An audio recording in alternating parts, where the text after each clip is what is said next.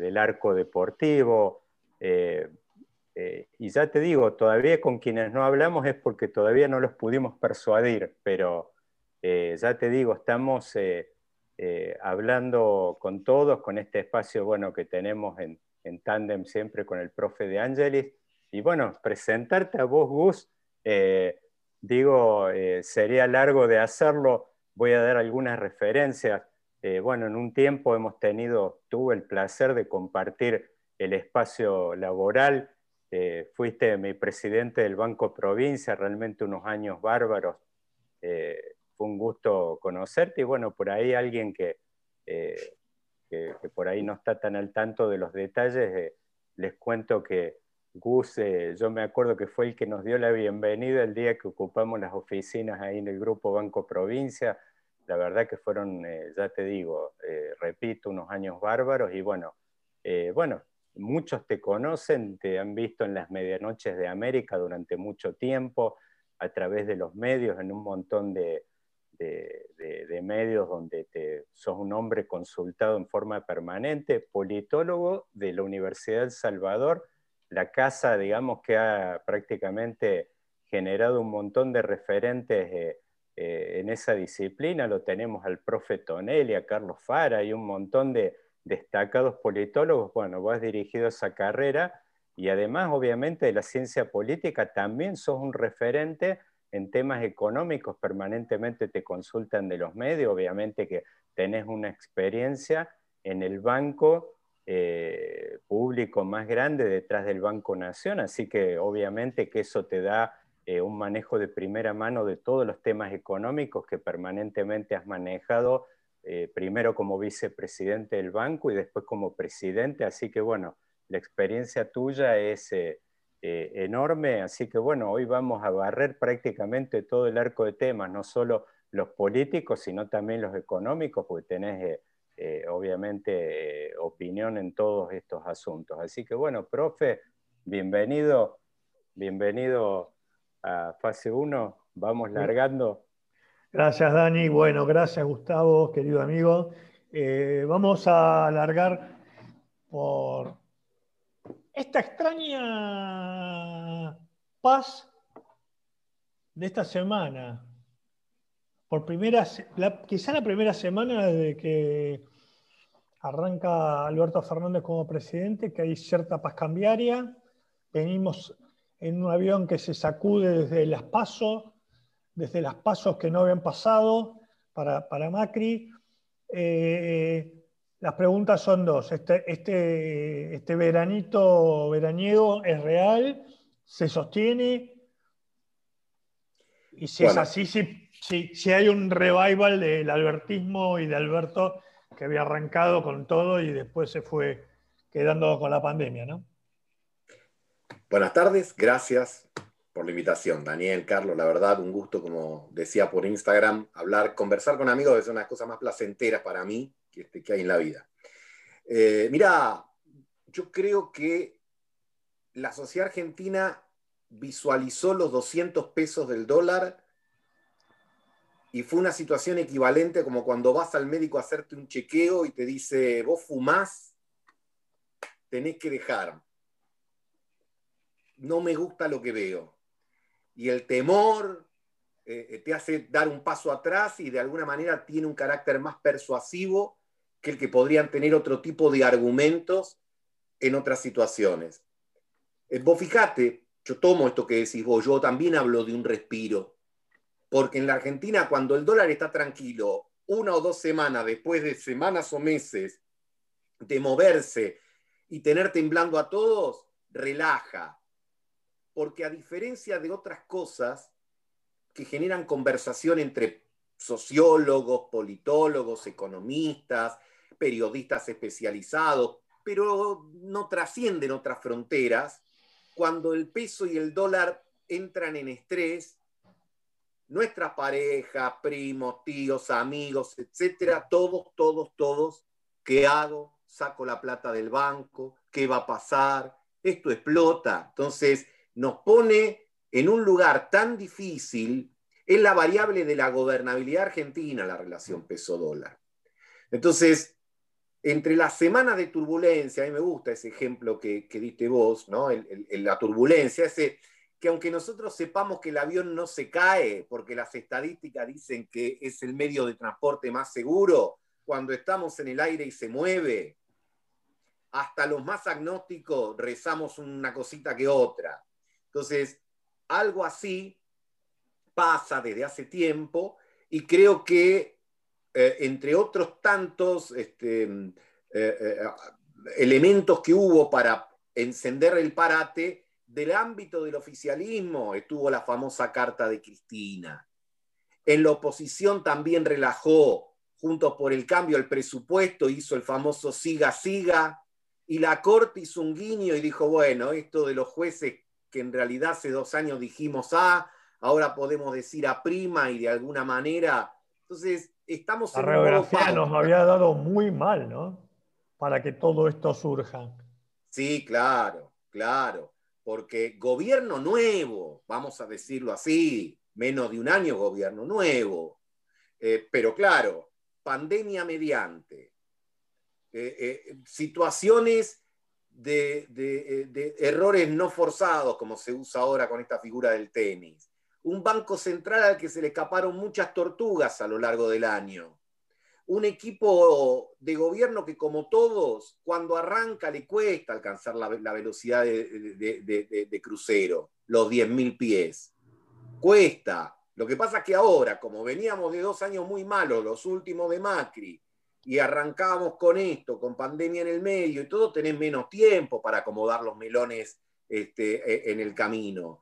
Y yo creo que todo eso coadyuvó a decir, bueno, este, o, algunas cosas las aceleramos y, por ejemplo, eh, el, proceso de toma de decisiones económicas se personaliza en alguien, en este caso en Guzmán, se empodera, por usar estos términos que en los últimos años son más habituales, se empodera la figura de Guzmán y Pelle se queda doblemente en el banco, en el central y en el banco de suplente del proceso de toma de decisiones. ¿Para qué? Para que, digamos, cumpliendo la máxima napoleónica, digamos, un general, aunque sea no tan bueno, es mejor que dos buenos, porque hacen lío dos buenos. Gus, eh, vos sabés que estaba pensando, estoy sorprendido todavía, porque eh, en un momento estábamos todos eh, pegados con el tema de las noticias, las malas noticias que venían con todo el tema bueno, de dólar sobre todo lo que dijiste vos, que era como la principal variable, gobernar la Argentina es domar al dólar prácticamente.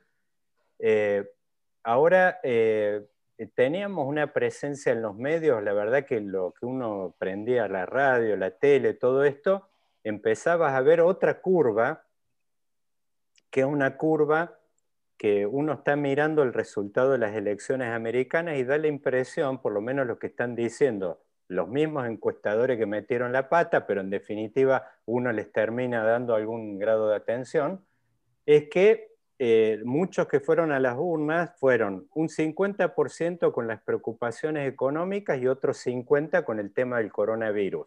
Acá estaban empezando a salir indicadores que decían, es más, hoy vi de que estamos ya entrando al, al top 10 en muertes por millón, estaban saliendo malas noticias y de repente un día aparecieron el tema. El gobierno empezó a planchar el dólar blue para, y en simultáneo, parece increíble, obra de las casualidades o no, aparece el tema de que vamos a ser los primeros a nivel mundial en tener una vacunación masiva con este tema de la vacuna rusa.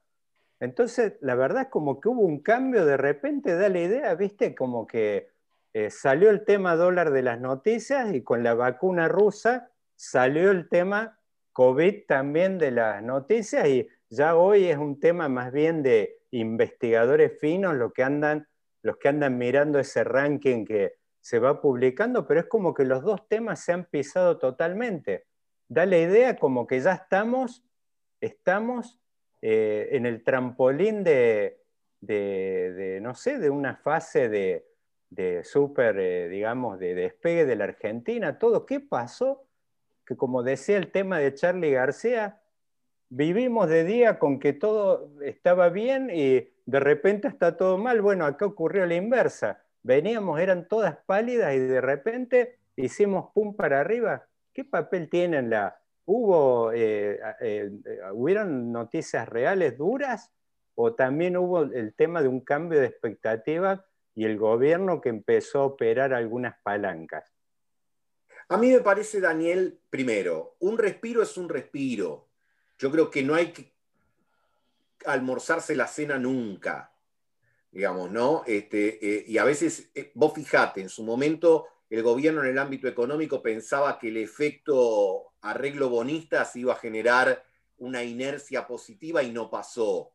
Entonces, ahora, con el, con, me parece a mí, con la mano más fuerte en el timón, se dan alguna serie de indicadores que han planchado, como decíamos, el dólar. El tema de la pandemia, creo que la baja, objetivo lo que tenés es que la baja de infectados, que en algún momento había llegado a 15.000 diarios, ahora están 10.000, y parece entonces que la primera ola estaría dejando atrás, digamos, lo más negativo, y habrá que cruzar los dedos para que la vacuna llegue antes de la segunda ola, que si miramos Europa es lo que pasa. Y alrededor de todo eso también, yo no sé si, digamos, en parte creo que el, gobierno se puso este, un poco más las pilas, pero también creo que más allá del espíritu criticón, más allá de la opinión publicada, hay una necesidad de una parte importante de la sociedad de creer en algo, de creer que no puede todo cerrarse nuevamente tan pronto, ¿no? Eh, eh, eh, estoy viendo una. Eh, estamos todos metidos en series todo el tiempo. Sí, sí. Hay, hay, hay, una que a mí me gusta mucho porque es muy, muy rara, que es The New Pope, que es la continuidad de, de Jan Pope. Es una versión de, de, del Vaticano muy particular y, y, hay un papa, hay dos papas, pero uno es John Malkovich, que es un papa británico. Y hace una cita extraordinaria de Nietzsche, ¿no? Dicha en un papa, dice, los cristianos se han empeñado tanto, dice, en ver al mundo como un lugar frío y cruel, que han hecho del mundo un lugar frío y cruel.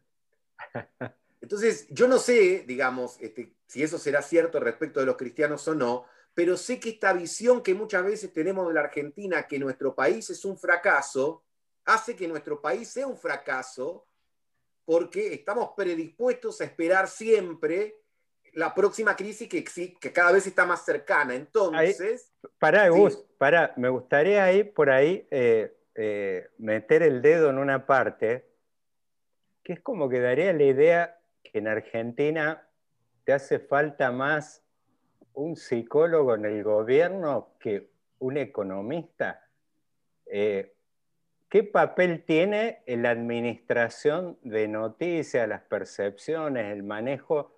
Porque ya te digo, uno si analiza es difícil de explicar esto, porque era una nube negra, estábamos en una especie de... Ahora, ahora ¿puedo tirar una hipótesis? Digo, leímos toda la carta y leímos las lecturas de las cartas eh, cantidad, ¿no? Pero no me quiero poner en, en, leucosiano, ya que estamos nombrando filósofos, o en bajulciano.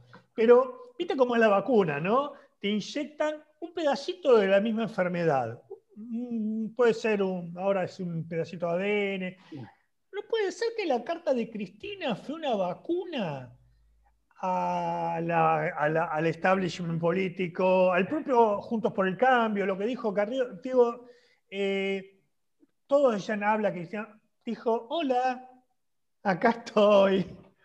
Y, viste, con los las libros cuando las ilumina en la ruta que, que se quedan este, petrificadas. ¿Puede ser eso también? Porque o todos son coincidencias que estamos buscando una causalidad un poco forzada. Dos, cosas, me parece súper interesante. En primer lugar, yo creo que antes que una medida técnica, antes que ver a cuánto cotiza el contado con líquido, cómo mediante una operatoria de, de bonos este, contribuís a bajar las cotizaciones de los alternativos, lo que reclama una parte importante, o casi todos los actores en la sociedad, es una visión. Y luego de la visión vienen las medidas y la técnica. Y, yo creo que la visión, que, por supuesto tiene algunos elementos hasta, digamos, casi ficcionales, pero que son importantes, eh, era algo que estaba pendiente del gobierno. Y lo, junto con la segunda parte de lo que vos planteabas, Carlos, que de alguna manera me gusta la imagen de la, de la vacuna que utiliza una parte del virus que quiere combatir a este gobierno le estaba faltando un poco de kirchnerismo en el proceso de toma de decisiones. estaba tan radicalizado en el sentido de la UCR, no en el sentido de radicalizado, en el sentido de un presidente que estaba como este, el alumno que mira la mesa examinadora para ver si cada respuesta que da es la correcta y cómo puede hacer para satisfacer a los tres integrantes de, de la cátedra que, de alguna manera se enredaba en eso que, suele ser el principal atractivo del peronismo, es que decide. Y yo creo que ahí había un problema. hoy voy me acordaba, eh, yo en la elección de 2016 tuve la oportunidad de viajar a Estados Unidos y ver la elección desde allí, y en un momento estaba en, un almuerzo con, con un directivo de Coca-Cola que me había adelantado, en esa época Coca-Cola tenía la, etiqueta blanca y roja para la coca tradicional, estaba la negra para la, la, cero, estaba la gris para la DAI, la verde para no sé cuál. Y él me dijo, no, vamos a volver a la roja y blanca porque dañamos la marca. Y yo creo que un peronismo que dubita tanto antes de tomar decisiones daña la marca. Porque de alguna manera, así como si aparece Palito Ortega le pedimos yo tengo fe, y tiene que cantar yo tengo fe, porque si no, no es Palito Ortega, cuando tenés un gobierno peronista, si bien acá sabemos que el presidente es el líder de gestión y Cristina es la líder estratégica, el líder de gestión tiene que, digamos, tomar un poco más el toro por las astas, que un poco lo que le dice Cristina, mirá, decidí vos, no soy yo, sos vos aunque ahí haya un jueguito ambiguo, aunque ahí haya eh, como una señal de truco que te la pasan y después la carta a lo mejor viene distinta, pero lo que le está diciendo es, mirá que te están mirando a vos, y el que pone el mocho y el que firma sos vos, más allá de que si a vos no te va bien, yo me voy a llevar la peor parte, ¿no? Vos también, también hay un mensaje implícito ¿no? en eso. Eh, entonces, bueno, ahí estamos, damos bus en una zona que eh, es como que, vos decís, este gobierno le está faltando kirchnerismo. Eh, bueno, uno lo veía Moreno Guillermo desfilando por los canales de televisión y él decía que era peronismo lo que le faltaba, pero bueno, obviamente me parece que damos, pegamos el Algo muy parecido, ¿eh? Mariotto. Bueno, también creo que había... Estaba esperando el peronismo fuerte, ¿no? Claro, inclusive, eh, fíjate que eh, hubo una reunión eh, el 9 de julio que especuló mucho la prensa, que había llamado a Alberto a Olivos, hizo una foto con lo que serían esto que Cristina le llamaba los dueños de la pelota. Y después todos especularon con que, pues Cristina en un momento viralizó un artículo de Sayat diciendo y criticándolos a muchos de estos referentes. Entonces la lectura que había es que, bueno, que Cristina le había bajado el pulgar, evidencias algunas había, en realidad no de ella, ella no habló nunca, pero con su eh, retweet eh, algo había dicho. Y por supuesto también eh, uno ve el cohete a la luna, Berbisky todo eso, y se plegaron a la movida esta crítica Ahora, da la impresión el otro día, que eso era un poco lo que te quería preguntar, ¿qué pasó ahí?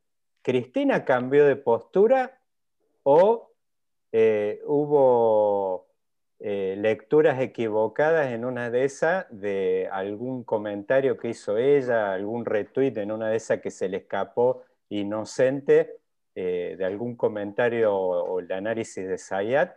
¿Qué pasó ahí? ¿O Cristina realmente vio de que eh, con el dólar eh, pisando los 200 mangos, en realidad dijo, muchachos, nos quedamos todos fue acá. O sea, no es que acá no se salva nadie de esto. No me salvo yo, no se salva Alberto, Massa, ninguno. arrastra todo, el peronismo, los gobernadores, no se salva nadie, y da la impresión como que, no sé, vio el precipicio, Cristina, era Alberto que estaba dudando o qué, ves, qué te imaginas vos que pasó? Cristina objetivamente cambió, pero el conductor estratégico diría, no cambié yo, pasaron cosas, citando a Macri, si Cristina citara a Macri, digamos, diría, pasaron cosas entre el 9 de julio y los primeros y, los últimos días de octubre. Digamos, y pasó fundamentalmente lo que arrancó esta charla. Cambió el tema del, dólar, de la inestabilidad, etc. Ahora, yo no, no utilizo eh, eh, de manera eh, eh, casual el concepto de conducción estratégica para Cristina, porque el conductor estratégico puede hacer eso. Acá a mi espalda tengo la, famosa biografía de Perón de Page, ¿no? Este, que, es una de las más este, entretenidas. Y hay una anécdota que cuenta Perón estando en el exilio, estaba, digamos, acompañado por alguien y primero vienen a verlo una parte de la orga de la resistencia, a hablarle mal de la otra parte. Y Perón le da la razón los saluda y se van. Entran otros, y siempre Perón ahí acompañado por un tercero que era un amigo. Y le dicen todo lo contrario a lo que le habían dicho los primeros. Y Perón le dice, tienen razón, y se van. Entonces la persona que estaba con Perón le dice, pero general, dice, los primeros le hablaron mal de los segundos, los segundos le hablaron mal de los primeros, dice, y usted le dio la razón a los dos. Y Perón lo mira y le dice, y vos también tenés razón. el conductor estratégico, el conductor estratégico, de alguna manera es ese gran paraguas que el 9 de julio puede decir una cosa y a fines de octubre puede decir otra, porque interpreta la realidad de una manera este, que además en este caso, digamos, la está viendo desde adentro, pero también desde la orilla y desde el borde. Y entonces en ese aspecto digo, paradójicamente, que hace, una, hace falta una dosis de kirchnerismo, aún en contra de algunos dogmas del propio kirchnerismo, porque cuando Cristina dice, acá hay que hacer un gran pacto y un gran acuerdo, incluyendo a los medios, estamos hablando de Clarín, y a la semana Guzmán recibe, entre otros, a Manieto y a EA, lo que le está diciendo es pragmatismo, porque acá me parece que también hay que tener en cuenta que digamos, el, peronismo siempre se caracterizó por una fuerte dosis de audacia en el poder, con Menem o con Kirchner. Y quizás la audacia de este momento no es la audacia a la que, eh, vamos a decir así, eh, alude Kirchner cuando dice cuando llegamos con Néstor en el 2003. Porque esto no se parece a ese 2003, esto es otra cosa. Gus, Voy a ah, hacer un doble. En, aquel momento era piquete y cacerola, la lucha es una sola, y entonces daba para una coalición socialdemócrata de trabajadores y clases medias derruidas. Pero acá se necesitan los dólares de los exportadores, entonces a lo mejor está para lo que el amigo de Ángeles y otros sociólogos podrían hablar de una coalición más neocon, ¿eh? entre los sectores de abajo y los sectores de arriba aunque no la podés hacer explícita, bueno, por muchos motivos, digamos. Eh, yo ahí, por eso, quería hacer un doble clic quizás sobre algo que mencionaste vos, que era la audacia, un componente importante del peronismo. Y yo, por eso, me vuelvo a donde empezamos. Te había preguntado, porque yo el otro día, cuando vi el anuncio de la vacuna rusa, eh, es como que digo, más allá del sustento que tiene el tema, que obviamente lo debe tener, pero uno lo busca en los medios, qué sé yo, sonaba como una especie de esas jugadas de Menem cuando hablaba de un cohete que iba a la estratosfera y se iba para... Eh, eh, la verdad es que ves como que tuvo el gobierno, digamos, una especie de, yo lo, que te diría, tuvo el efecto de un balde de agua fría en la cara, digo, de una renovación y bueno, obviamente que parte de esa movida, Cristina, obviamente que, que, la, disparó ella como la, la... Ahora, yo ahí te, te quería preguntar una cosa, digo, este gobierno todos muchos analizan como que nació con una falla de origen, que es el tema de la conducción que está eh, fuera del, porque vos citabas el caso de Menem y de Kirchner, pero en esos casos no había ninguna división del trabajo respecto a dónde estaba la conducción política.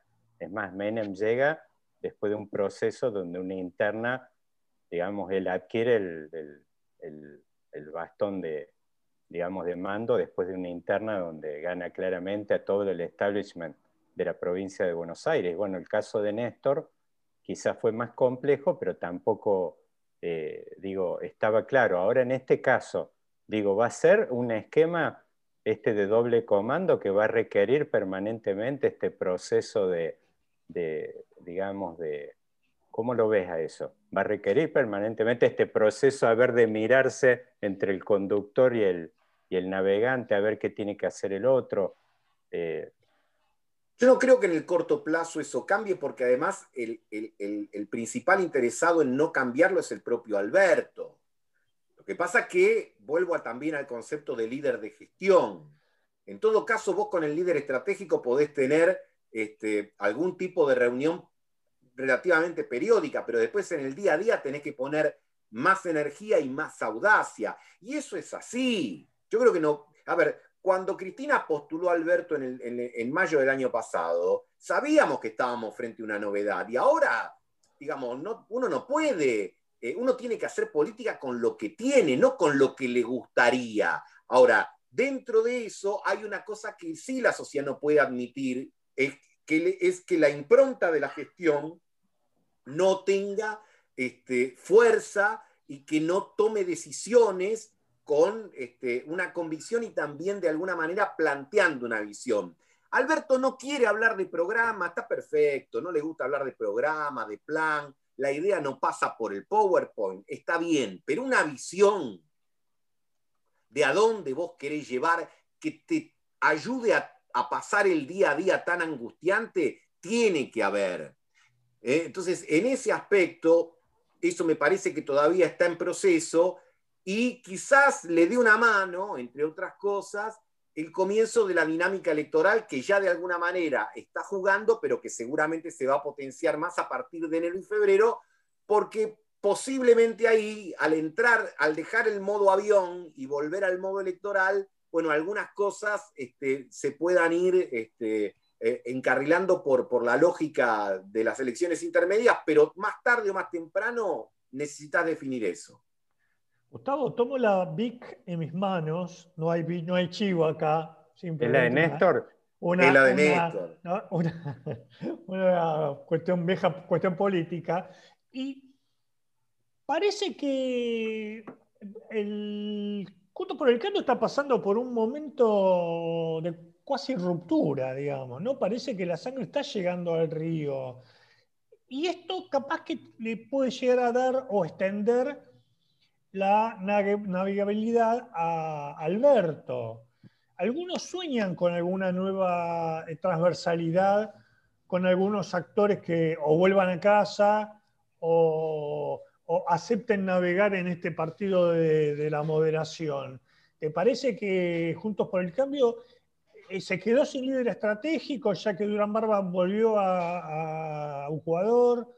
Este, ¿Lo ves a, a Rodríguez Larreta como tomando el bastón de mariscal, sacado de la mochila del trípode Mauricio Macri, Marcos Peña y Jaime Durán Barba? ¿Hacia dónde va eso? Eh, ¿Le está poniendo una pista de aterrizaje con trampa a Alberto? Mira, yo creo que hay que mirar dos espacios cuando uno habla de oposición. El primero es el Congreso, y ahí tenemos una novedad, y esto lo hemos hablado este, en otros ámbitos. Por primera vez desde el 83, una fuerza que pierde la presidencial no se atomiza en el Congreso. Y esto es novedoso. Seguía una torpeza enorme de parte de la oposición alterar eso. Hasta acá, tanto en el Senado como en diputados, digamos, Juntos por el Cambio ha mantenido bastante entera este, su performance de, primera oposición. Después está todo lo demás, donde juega quién tiene cargos ejecutivos, quién tiene cargos legislativos, quién no tiene nada. Pero también hay una ventaja ahí, que en el 2021 no se busca un candidato, se buscan muchos candidatos, porque hay muchos distritos y porque inclusive está la instancia de la paso para, en todo caso, procesar diferencias. Así que me parece que ese estado deliberativo, en tanto y en cuanto se da fuera del espacio del Congreso, no altera demasiado el rol de opositor. Y después están los amigos del banderazo, los amigos del centro, los, este, como decía Perón finalmente, están los más contemplativos, los más combativos, los más ortodoxos, los más heterodoxos, pero todos me parece a mí que se ven con un elemento importante. La oposición sacó el 41% eh, eh, cuando era oficialismo, después de un gobierno al que cuesta calificar inclusive como mediocre. Eso quiere decir que realmente... Están en el zaguán esperando. Y lo, ¿qué es lo que tienen que tener ahí precaución? Bueno, que si la situación... Pues yo creo que a ellos también les conviene la retranca del dólar, que como dijimos a lo largo de toda esta charla es la retranca de muchas otras cosas, porque la espiralización de la crisis y puede beneficiar a cualquiera y eso perjudica tanto al oficialismo como a la oposición. ¿eh? digo, no sé, los liberales, libertarios, antisistema, etcétera, ante un dólar sin barrera, ante una situación no contenida, bueno, puede castigar al oficialismo de ahora y al oficialismo de antes. Entonces, creo que esta situación de desestresar un poco le sirve a las dos principales coaliciones.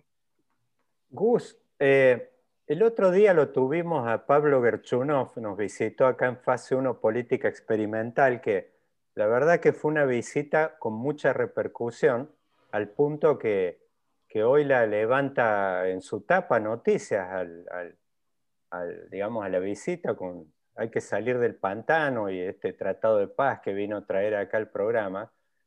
Y eh, él nos dijo algo respecto a Menem, que eh, eh, todo el proceso de construcción de poder le había parecido impresionante. Ahora, él dijo, Menem tardó 21 meses en encontrar un rumbo.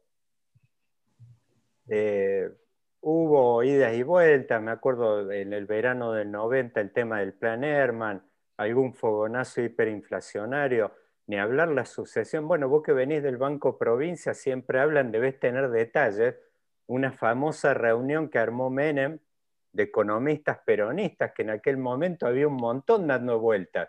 Yo recuerdo que iban los programas que SETI, eh, había otro que estaban con el tema inclusive de eh, la doble moneda, había un montón de propuestas dando vueltas y ahí Menem eh, creo que fue después que ya había sido ungido, pero todavía no, no había eh, elegido ministro de Economía, armó, ya te digo, bueno, Curia, como 30 economistas, hablaban del cálculo que habrán estado algunos de la saga bonaerense seguramente, y bueno, Menem dicen, por lo menos los chismes, que había un montón de propuestas cruzadas, que la verdad Menem estaba confundido, ninguno coincidía con el otro, qué sé yo, y bueno, en definitiva, se probó con Bungeborn, muere el primer ministro, aparece Rapanelli, después, bueno, fueron 21 meses.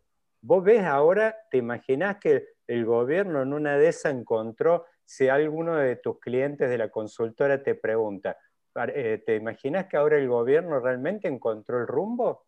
¿O esto en una de esas es un veranito y tenemos que agarrarnos de vuelta hacia el verano? Mira, yo creo que es bastante medular eso que planteas. Cuando te escuchaba me acordaba de, un, concepto de Hegel que fue un título de un libro de Sebrelli, La astucia de la razón, ¿no? Este, hay, eh, perdón, de un artículo de Feynman. La astucia de la razón. Eh, hay momentos donde la razón se manifiesta en medio de un, de un escenario que es bastante caótico. Vos hablabas de ese Menem que estaba rodeado de mil alternativas hasta que encuentra el rumbo con caballo. Eh, uno podría decir Dualde, que cuando se iba a Remelenikov contemplaba una variante que iba desde Carboneto a La Baña. Recuerdan que era, digamos, el día y la noche, ¿no? Y, creo que en, estas últimas semanas muchos barajaron, empezó el, el run run, como se decía antes de nombre, y sin embargo vino la reafirmación de Guzmán, y vino la reafirmación de Guzmán que de alguna manera en el comienzo, antes de la pandemia, ya había marcado un rumbo. Lo que pasa es que lo dijo tímidamente porque todavía era el ministro de la deuda, no el ministro de la economía. Y ahí Guzmán, ¿qué dijo? ¿Qué hizo además de que, qué dijo? Primero, mano en las jubilaciones. la mitad del gasto público y es, uno mete la mano ahí no para pagar más, para pagar menos en el volumen total. Falta la ley y ahí lo que están haciendo, los de arriba están subsidiando a los de abajo, pero en el volumen pagas menos. En la deuda ya sabemos, pateaste. Y si vos te fijás el gasto de este año y sacás el gasto COVID, el resto del gasto público bajó, no subió. Y cuando ves las paritarias del sector público estatal, fueron inclusive no por debajo de la inflación, los gremios estatales hasta arreglaron por debajo de lo que tenían pensado originalmente. Entonces, te encontrás con un ministro que te dice, la inflación es puja distributiva, ahí obviamente guiño para el kirchnerismo, es crisis externa, guiño para el estructuralista, y te dice, y es emisión también. Ahí un guiño para Milley y compañía. Y, pero, y, además, ahora, aprobado el presupuesto, que el presupuesto es como casarse por iglesia. Es un rito que uno quiere cumplir, pero sabe que al día siguiente, digamos, se terminó la fiesta y entran a jugar otras cosas. El presupuesto dice cuatro y medio de déficit para el año que viene y originalmente eso se financiaba 60 con maquinita y 40 con deuda en el mercado interno, y ahora te dicen, no, no, no, 60 va a ser con deuda y vamos a tratar de conseguir unos mangos afuera y el resto vamos a tratar de que sea adentro y vamos a tratar de emitir lo menos posible. ¿Qué señalo con esto?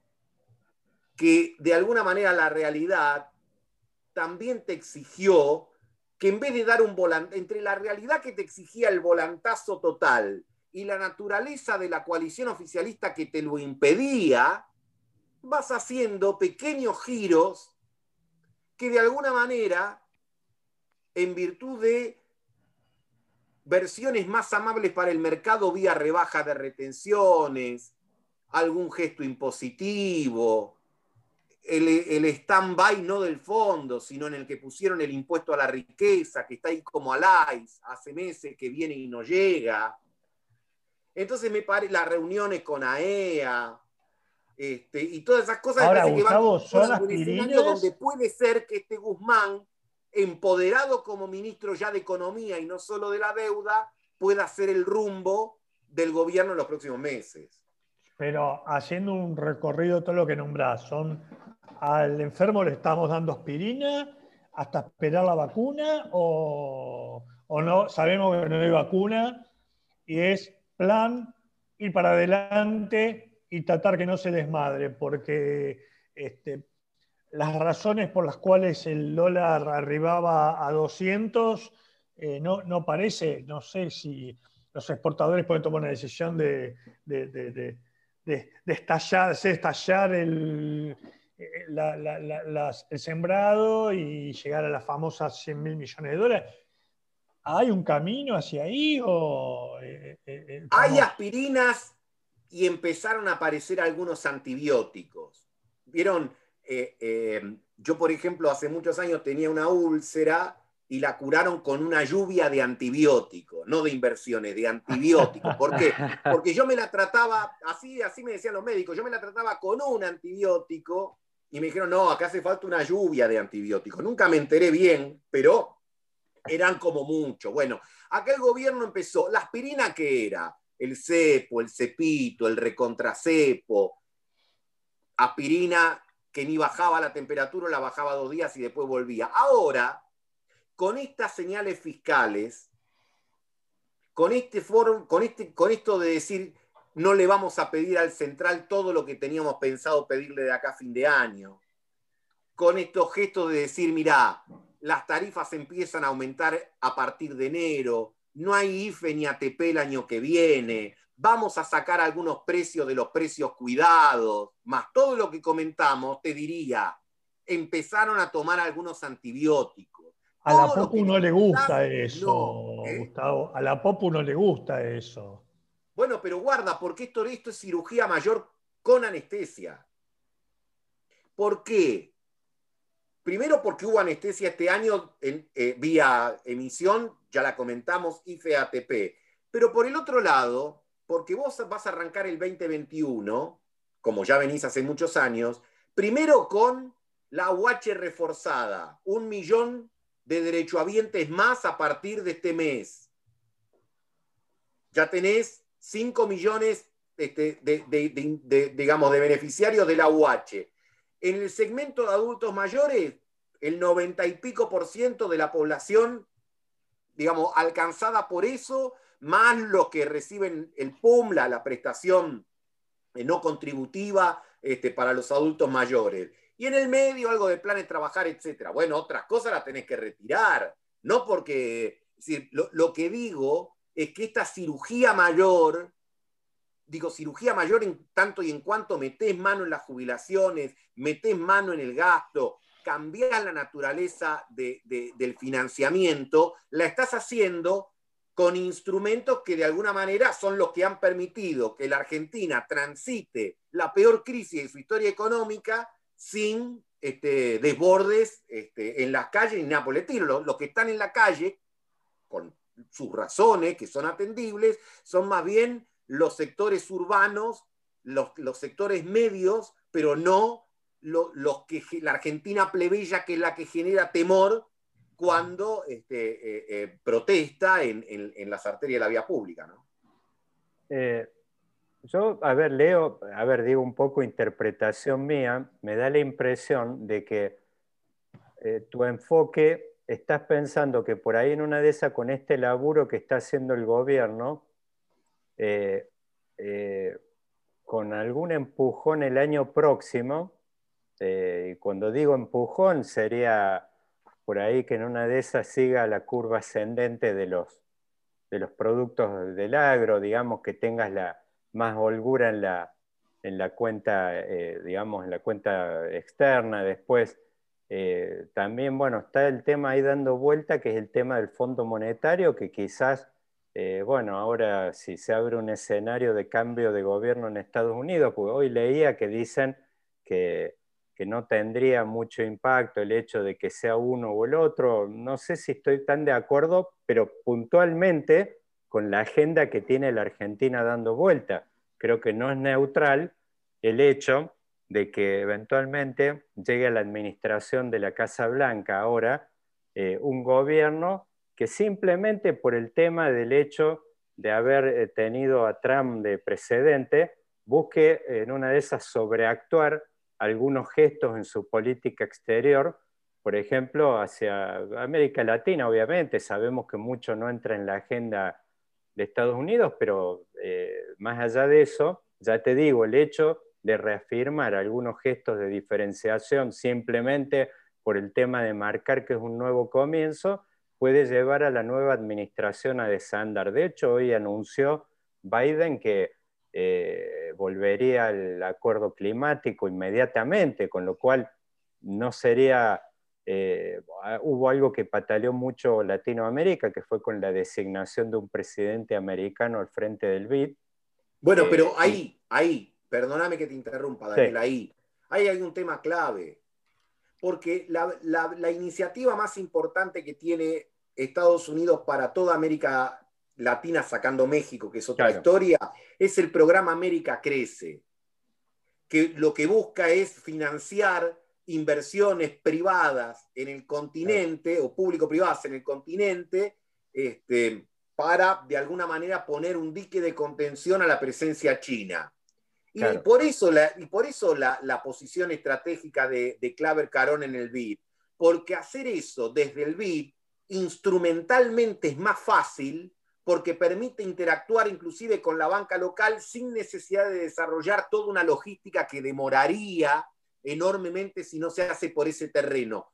Por lo tanto, yo creo que nosotros más allá de, los cambios que puede acarrear una eventual presidencia Biden, veremos si gana o no, es Claver Carón y la Secretaría de Estado. Primero tenés que arreglar con el Fondo Monetario Internacional y después, inclusive para algún tipo de recarga del tanque de reserva del Banco Central, la podés esperar del lado del Fondo Monetario y quizás de, de la mano de alguna vaquita que te organice el BID. Por lo tanto, yo me imagino que el gobierno ya debe estar hablando este, con Claver Carone, que hace además este, una, semana hizo una entrevista en el diario La Nación y pasó unos avisos parroquiales muy este, interesantes que yo estoy seguro que desde la Cancillería y de otros lugares del gobierno habrán tomado nota.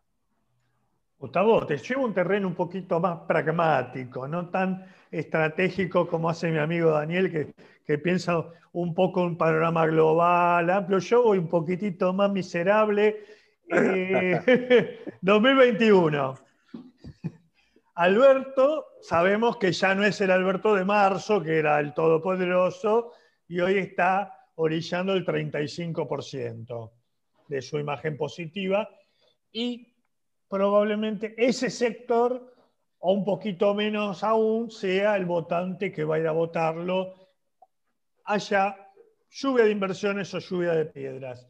Sabes que ese número, lo sabes mejor que yo, no te asegura un triunfo subjetivo en lo electoral, ¿no? que está siempre en el 40. A sacar arriba del 40 es ganar, 40 es empatar. ¿Cómo es la estrategia para hablarle a ese 7-8% que lo votó, pero ahora duda y buscaría alternativas? Y, y luego, si le puede hablar al votante de La Habana, ¿a quién le puede hablar por fuera de estas de, este doble mensaje que estás diciendo vos, que por un lado, bueno, hay algún nivel de acuerdo con el establishment, pero no es para todos. Los jubilados van a tener que esperar un poco. ¿A quién le puede esperar? Porque los jubilados ya sabemos que van a votar a macrismo, como vienen haciéndolo mayoritariamente. ¿A quién, a los sectores? Hay un sector de clase media que se lo puede volver a enamorar con algún discurso un poquito más desarrollista, ir a pelearle algún un sector que puede hablarle Bernie? ¿Quién le habla al 5 o 6% adicional que se necesita para hacer un papel digno? Es interesante. Viste que en la Argentina tenemos, y en el mundo, soja transgénica que es resistente al glifosato. Ahora hay un trigo que es resistente a la sequía, que todavía no tiene este, la autorización así para circular mucho. Y también tenemos políticos que son resistentes a, muchas veces al fracaso o, a las insatisfacciones. No solo acá, fíjate en Estados Unidos, hoy hay un artículo interesante de Ernesto Calvo al respecto. Pero yo te diría que en el lugar del gobierno quizás me pongo bien porotero, como decís vos, bien en, el, en la baldosa, nos vamos de la estrategia del infinito y más allá de Buzz Lightyear, nos vamos a, la baldosa acá a la Argentina y te diría, yo veo un oficialismo concentrando recursos en la provincia de Buenos Aires, como las fichas del TEC en el, en el país, digamos, donde querés fortalecer y desde ahí este, hacer tu principal estrategia, el norte y el sur. El corredor central es medio de Juntos por el Cambio. Y se me ocurre a mí que quizás este, para algunas este, estrategas del oficialismo, la idea de buscar algo así como el randazo del 2021 para que vaya a bolsiquear algunos votos, digamos, que le puede sacar a Juntos por el Cambio, puede ser la respuesta de ese 6 o 7% que vos sabés que es muy difícil que vengan para este lado. Pero que no vaya para el otro, que vaya... Eh, a veces no, a veces no tenés que buscar traer vos, sino sacarle al otro.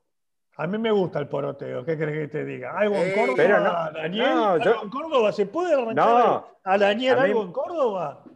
No, a ver, lo que me parece es que, digo, más allá de que los libertarios sabemos que no quieren saber nada con la acción del Estado, eh, los muchachos, bueno, obviamente el gobierno debe estar dándoles una mano para cargar el tanque de nafta en todas estas giras que están haciendo.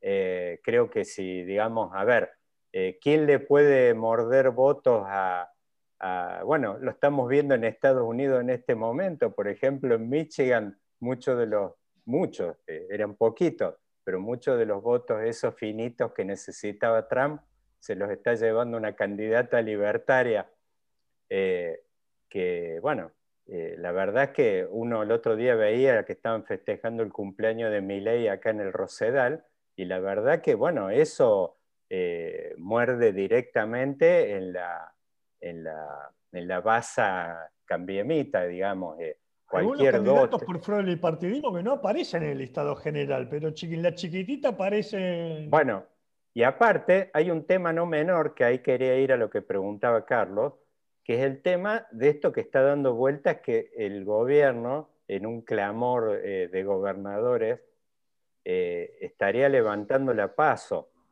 Eh, lo que no tengo claro, entiendo, eh, no sé qué sería, porque algunos hablan de suspender, otros hablan de eliminación, no sé qué sería, pero digo, es el tema de volver al, eh, al viejo sistema de nominación por los partidos políticos y entiendo que se facilitaría mucho el proceso de que muchos de estos partiditos que andan dando vueltas pues la PASO te imponía condiciones de, representación en diferentes distritos, un piso, eh, digamos, de conformación de partidos que la verdad se le hacía prácticamente, yo creo que ahora sí, en un escenario de que no haya paso, eh, se le allana muchísimo y el gobierno se lo ve operando en este sentido con el poroteo que decía Carlos. Se podrían estar quizás ahora en provincia de Buenos Aires presentando todas estas MIPIMES eh, políticas de onda como la que tiene ASEF, que la vendió muy bien por una silla en la, en la elección pasada, bueno, adquieren un peso y un valor enorme el sello de Stolbizer. Eh, Hace uno parece que se presenta también. ¿eh? bueno, eh, a ver, en este escenario sin paso, fase 1 pondrá sus candidatos en la cancha también, ¿por qué no? Digo, si no tenemos que ir a paso y pelearnos entre nosotros sin sentido, eh, pero el gobierno se lo ve consciente de esto, que va a enfrentar un proceso eh, complejo, pero bueno, a ver, también es cierto, a ver, el escenario que yo veo, por lo menos Gus, a ver, eh, lo, pensemos en voz alta juntos, sería un escenario uno ve con todo este tema económico de que el gobierno enfrentaría una elección similar a la que quizás del 2009, con la crisis financiera pegando muy duro y donde realmente te das cuenta en esos momentos el gobierno echó mano a un montón de proyectos. En ese momento salió estatización de aerolínea, asignación universal, AFJP, eh, bueno, eh, hubo que yo te diría por lo menos 10, 10 12. hoy, Daniel. No, no, bueno, a ver, por eso, digo, me parece que empezó a maniobrar, pero con una billetera mucho más chiquita. Flaquita. En aquel momento, que lo que decía Gus, el meter un millón de, de chicos, creo que se van a documentar muchos inmigrantes, más allá de la lectura que uno puede hacer de minorías y lo que sea, ya los muchachos están operando ahí. Eh, y pero, eh, a ver, eh, no sé, digo, estará el tema aborto también para el año que viene dando vueltas, porque también en aquel momento, lo de aerolíneas, por ejemplo, en aquel momento tuvo mucho de valor eh, simbólico, más que, quizás sí, lo más fuerte fue lo de FJP, obviamente que ahí había una moneda. Pero... Gustavo, yo, yo, coincido, a ver, digo, el, el gobierno puede ir hilvanando una serie de acciones, si calma el frente financiero y, de alguna manera despacito empieza a dar la vuelta y decir, miren, llegamos, renegociamos la deuda con lo bonita, con el fondo, eh, pusimos en orden de alguna manera la cuenta, le pusimos el pecho a la pandemia, bien, mal, etcétera, sacamos la legalización este, de, la interrupción del embarazo, este, llevamos adelante otro tipo de alternativa puede tunear y sobre todo fortaleciendo provincia de Buenos Aires, donde está, digamos, transfiriendo, bypaseando recursos de una manera importante, como nunca lo había hecho antes, este, el kirchnerismo, digamos, porque ahora es un bastión propio, puede ir al frente con eso. Me parece que puede ir a un escenario electoral donde además hay que recordar pone más bancas en juego en diputados juntos por el cambio que el frente de todos. Así que hay una elección de, en provincia de, a ver, Cristina sacó el 40 en la segunda vuelta o en la, vuelta única, digamos, del, del, 2017 con la cancha inclinada para este lado. Ahora, digamos, uno puede pensar que aún con la dificultad de esto, bien puede repetir ese escenario. Entonces yo creo que hay, hay elementos y después, bueno, todavía hay imponderables. no sabemos nosotros si la vacuna va a llegar, va a andar, va a cambiar el, el momento anímico. Pero fijémonos un poco lo que pasa en Estados Unidos no sabemos si gana Biden o no, pero Trump, contra todo pronóstico, hizo una elección muy competitiva. Muy buena, muy buena. Muy buena, con pandemia, récord de muertos, con toda la declaración política. más aún, Trump ya ganó, desde ese punto de vista, ya ganó. ¿Qué quiere decir eso? Que, hay, que, que hoy en la política, no solo Argentina, sino occidental, que ya también hemos comentado, donde los centros están debilitados, vos tenés una capa de, fieles que muchas veces no te piden tanto para renovarte el pasaporte. Vos trabajás sobre ese 6-7% que hablaba Carlos, que tendrás que ver la estrategia que te das y también dependerá un poco de la suerte.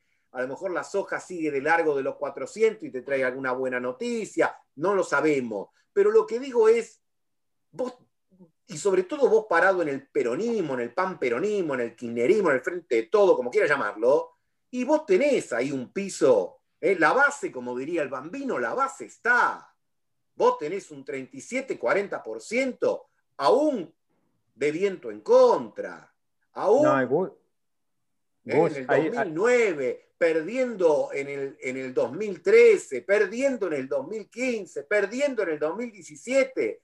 Tenías en provincia 37, 38, 40, perdiendo. Entonces, por eso te digo, tenés que apostar a conservar, hacer lo que está haciendo el gobierno, poner lo poco mango que hay en, en los sectores más vulnerables, que son los tuyos además, y darte alguna estrategia electoral para que florezcan mil flores con pasos. Y, los muchachos de más de los muchachos que iban a, iban a sacar del bolsillo los 3 mil, los 3 mil millones. En este escenario que están planteando, ¿la puede poner voluntariamente? Si le dice, mirá, ponela, te damos un bono patriótico y la vas a recuperar en dos años. No, no lo veo. Yo creo que bastante, bastante con que te cambien los pesos que tienen por el dólar link.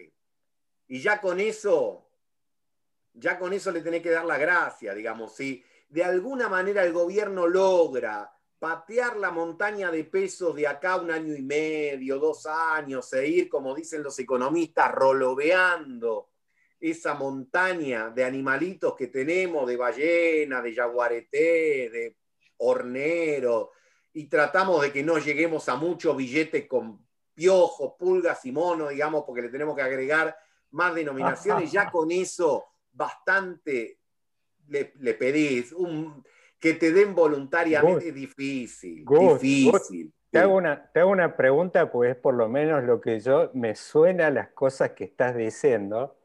Me da la impresión de que la vara está baja, la vara está baja y tampoco, también está muy fresco el fracaso de, estrepitoso de, la administración Cambiemos, eh, dando vueltas y bueno, en definitiva le agregás a eso la pandemia y quizás, quizás no lo tengo claro, no estoy seguro, pero el gobierno tampoco enfrente el año que viene una elección plagada de dificultades, pero donde hay una comprensión eh, de que las cosas están mal y, también por el otro lado de los que están enfrente, dele quejarse, de que hasta hace muy poco no las han hecho mejor ni de cerca. Entonces, me da la idea esa, me suena como la vara está baja. Vos en el 2021 tenés al Barcelona enfrente, pero al Barcelona de ahora, no al Barcelona de hace 3, 4 años que ganaba todo. Está todo grande. Claro, este, e, este Barcelona de Griezmann que, que, está hecho un pavo, ¿viste? Exactamente, que, le, que le, cuesta ganarle, qué sé yo, hasta al Getafe o al Dinamo. Entonces, lo, que digo es que tenés otra cosa y, también tenés una sociedad que viene muy esmerilada de fracaso, de, angustia. Entonces, vuelvo al tema de una visión, de tunear un poquito, decir eh, aquello de dame promesa también, ¿no? No me hables todo el día de eh, eh, la tasa de interés, el pase, la LELIC. Dame un poco de, dame fantasía, diría el bambino, ¿no? Dame fantasía. Dame un poquito de. En este, este, sentido se puede decir, no va a venir la segunda ola. Bueno, por ejemplo. bueno, bueno ahí está la vacuna, obviamente, que bueno. Daniel. no, bueno. Sacamos la, la Es un poco la promesa de decirte, mira, no te pude evitar un 2020 para atrás, pero el 2021, quédate tranquilo que vamos a estar un poco mejor. ¿Compro la agenda o no compro la agenda? Pues estábamos a comprar un 2021 una agenda, pero acá en Twitter me voté todos que no. ¿La compro al final? Eh, y la idea, la idea es que te hagan sentir la necesidad de que la compre. Ahí está, ya me ganaron entonces. Muy la idea es que te, traigan, una agenda antes, cuando nosotros éramos más pibes, te traían la de Mafalda, o te traían la de las estrellas del deporte. Bueno, ahora se usan otro tipo de soportes, pero.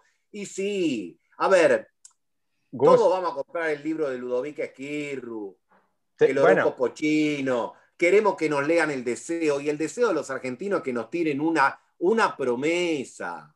Gus. Una buena. Hubo algo, yo le empecé a sentir un olor a peronismo, me llegó una brisa de peronismo por la ventana cuando sentí ayer de que iban a vacunar en la entrada de la playa en el verano. Eso, y diríamos que tuvimos cercanía, es muy seolista ese anuncio.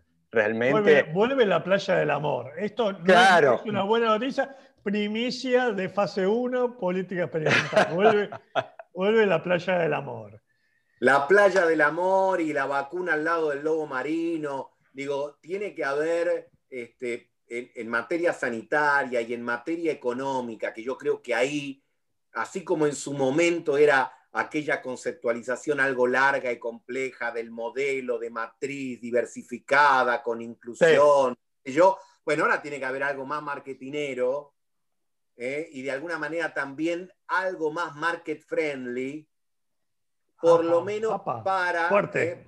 Eh, bueno, bueno, pero algo, viste, algo... Hay diciembre, el eslogan es hay diciembre.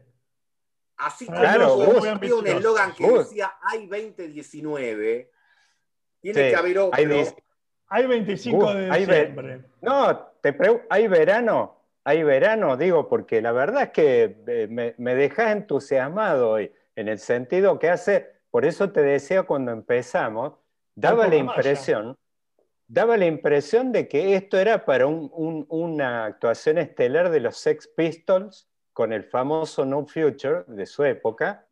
Eh, eh, y hace, hasta hace dos semanas, y no sé, hubo un momento en Olivos que no sé, hubo una lluvia, la lluvia de inversiones cayó en Olivos. Eh, en algún momento hubo un switch ahí, ya te digo, vacuna para todos y, eh, y ¿cómo se llama? Y dólares para todos. Daniel, Hay un, a ver, hay un Viagra ahora. Le tenés que agregar seducción, le tenés que agregar, viste, otras cosas, porque el efecto, dicen amigos que lo han tomado, este, el efecto no dura para siempre. Yo, te pido que te, yo te pido que, no, tía, porque también no te pido que te pares, aunque sea sentate, pero no, para, digo. Tengo cosas que hacer, los no, dejo solos. No, caigamos en esto, pues, no, no caigamos en esto, pues, no, le digo esto, pues, tuvimos un problema de, con el, el eh, hoy, pero bueno, obviamente que, eh, o ya sea ahora esta noche, o, mañana los que obviamente nos están siguiendo por YouTube, seguro que va a retransmitir por eh, Twitter, ya sea esta noche o mañana. Por eso esto va a quedar inmortalizado y obviamente... O por Venus se puede transmitir también. lo, que va a quedar, lo que va a quedar inmortalizado, que me estaban pidiendo algún tipo de... Eh, no, yo simplemente estoy contando lo que me dice un amigo. lo que digo es, en este momento está bajo los efectos de un Viagra, digamos, que te ha dado un entusiasmo y una suerte de, este, vamos a decir así, de, energía que requiere de otras cosas, que requiere de otras cosas. Por eso digo, guarda, porque también pasó en la última parte del gobierno de Macri que cuando comenzó la corrida cambiaria y aparecía el Toto Caputo con alguna algún arte de, uy, ya está, ya zafamos, ya se calmaron. No, no, no. Acá tenés que estar atento y vigilante. Sobre todo vigilante, ¿no? Porque atentos quedan pocos, pero vigilante mucho. Hay que estar vigilante, digamos, para que no se te vuelva a escapar la tortuga, para seguir cultivando estos guiños, sobre todo a los que tienen la pelusa, la viva, la fresca, ¿eh? para no alimentar por demás. Lo del banderazo van a estar siempre, ese no es el problema. El problema no son los que están con la bandera en la calle, sino los que van después a las reuniones del Ministerio de Economía con la lista de supermercado y te dicen, y ahí es donde tenés que tener una estrategia, porque la verdad que tampoco te sobra tanto como para sacar pecho y llevarlos con una ramita. Entonces, la continuidad de esto depende de que puedas avanzar como un rodillo, fondo monetario, acuerdo con los, generadores de dólares, acuerdo para ver cómo vas piloteando el tema de los servicios públicos sin dar un roscazo al Aranguren, pero tampoco volver a la época del congelamiento perpetuo. Y eso se llama política. Eso, a ver, de alguna manera, para hacer el, el resumen, para hablar epigramáticamente, te diría, hubo un Alberto que a lo mejor en algún momento de duda apostó más por administrar que por gobernar, y no es lo mismo gobernar que administrar. Porque administrar es para los países que no tienen los quilombos que tenemos nosotros. Administran los suizos que dicen, che, 0,1 o 0,12 la, la, la tasa. Nosotros tenemos que gobernar, hay que hacer política y creo que de alguna manera ese es el reclamo que estaba en muchos sectores y que una vez más, a su manera, con sus modos, con sus cosas, planteó, entre otros, Cristina la carta. En vez de vamos por todo, vamos cosita por cosita. Una política homeopática, digamos. No, no sé si es homeopática. Lo que digo es que le, le tenés que imprimir ritmo y que tenés que de alguna manera este, hacer las cosas y, que cuando ya se adviertan ya estén, ya estén hechas.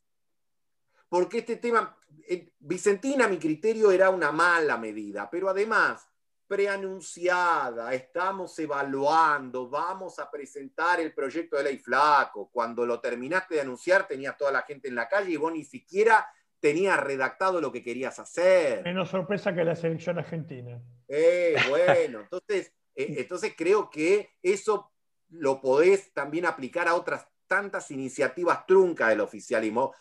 Ahí es donde volvemos a la audacia y la sorpresa. De eso Cristina sabe. Un día dijo, escribí un libro y estábamos todos en la cola para tratar de tener en la librería que no había llegado. Otro día escribió un comunicado en, en Facebook y nos enteramos que Alberto era el candidato y otro día escribió otra carta en Facebook y nos enteramos de que tenía tres certezas.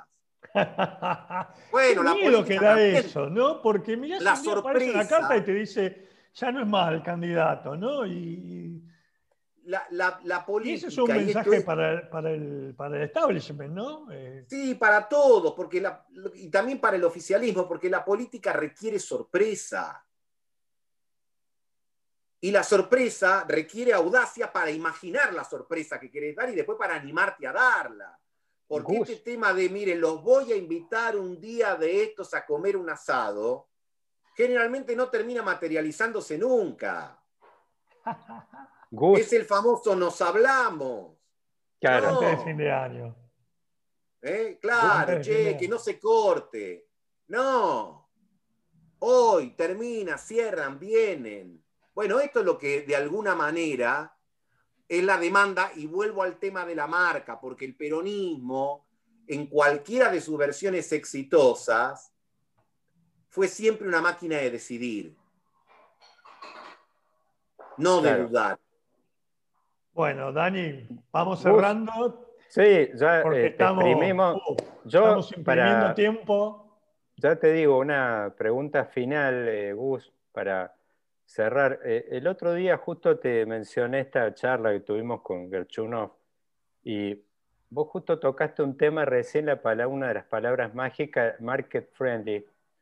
Eh, eh, él invocó ahí un libro que usó en un paper de, de, Hirschman, hablando de tres segmentos que, bueno, es el de los eh, el de los, digamos, el de los que en definitiva se quejan yéndose, que vos decías los que tienen la pelusa, que directamente ahora están de brazos caídos, tristes, y directamente se van con la pelusa a Uruguay, se instalan tranquilos ahí. Después están eh, abajo los fieles, los, los, que bancan, que un poco estuvimos hablando de eso, concentrar toda la capacidad de fuego en la provincia de Buenos Aires, que son los que Cristina, son los que tienen la estampita de Cristina en la casa.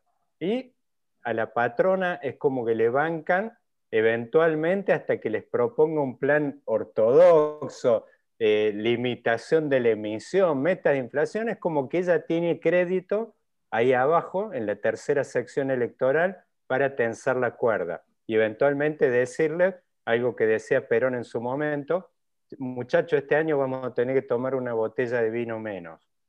Eh, ahí. Y después están los que se quejan, que son los que ya los domingos eh, van a pasar un rato a la plaza con los chicos y después salen con las banderas argentinas a la tarde. Da la impresión que ese mapa ya está configurado. Están los que bancan, los que salen a la calle, y después, eso era un poco lo que te quería preguntar, porque hablaste de los que tienen la pelusa que da la idea como que el gobierno ahora inicia un nuevo camino, juntándose el otro día con los dueños de la pelota, por supuesto poniéndolo al padre Sarazaga en la mesa, diciendo muchachos, eh, no, no, no se abusen. Eh, claro. La pregunta es cómo perdieron tanto tiempo. Porque, bueno. el, porque el tema es que vos tenías a todos los empresarios grandes, digamos, absolutamente decepcionado con su gobierno este, predilecto de deseo, porque le fue mal con ellos. Claro. La idea era agarrarlos ahí y decirles, mire, pasar la ambulancia. Con, nosotros van a hacer de nuevo negocios en el sentido este, más este, eh, noble del término, y, vengan, asociense. Por eso los ruidos que hubo en el medio, y a veces, este, obviamente, además también eh, eh, están aquellos que te hacen ruido en la comunicación, pero al margen de eso, me parece que acá hay que menos gregre para decir Gregorio. Y hay que proponer que la Argentina vuelva a ser un negocio, este, digamos, para, para todo, pero para eso vas a necesitar fundamentalmente de aquellos que tienen la capacidad de generar el bien más escaso en este momento, que es el billete verde. Más escaso, insisto, en el Banco Central. En el resto de la Argentina hay mucho. O sea, es con los ricos también. Es con los ricos también adentro del carro. Y pero mirá, en general los grandes quilombos no se dan en las sociedades cuando los pobres se enojan, sino cuando los ricos se cansan. Entonces, me parece que tenés que tomar ese registro.